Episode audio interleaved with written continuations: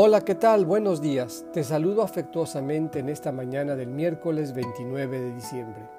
Hoy escucharemos un texto del evangelista Lucas, capítulo 2, versículos 22 a 35. Del Evangelio según San Lucas.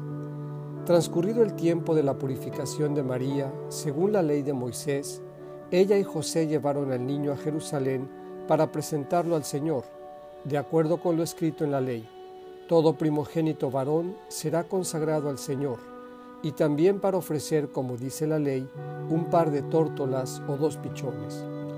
Vivía en Jerusalén un hombre llamado Simeón, varón justo y temeroso de Dios, que aguardaba el consuelo de Israel. En él moraba el Espíritu Santo, el cual le había revelado que no moriría sin haber visto antes al Mesías del Señor.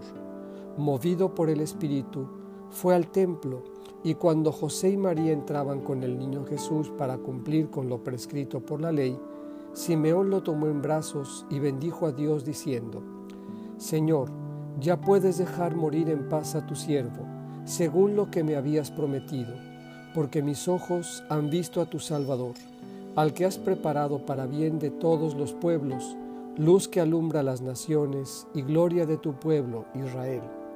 El padre y la madre del niño estaban admirados de semejantes palabras.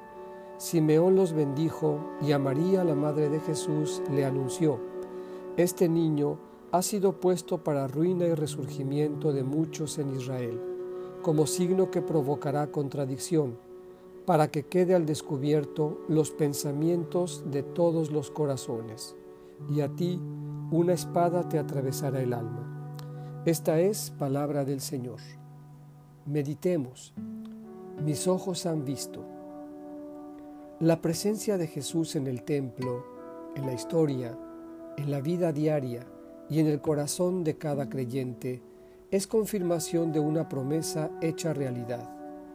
Mis ojos han visto a tu Salvador.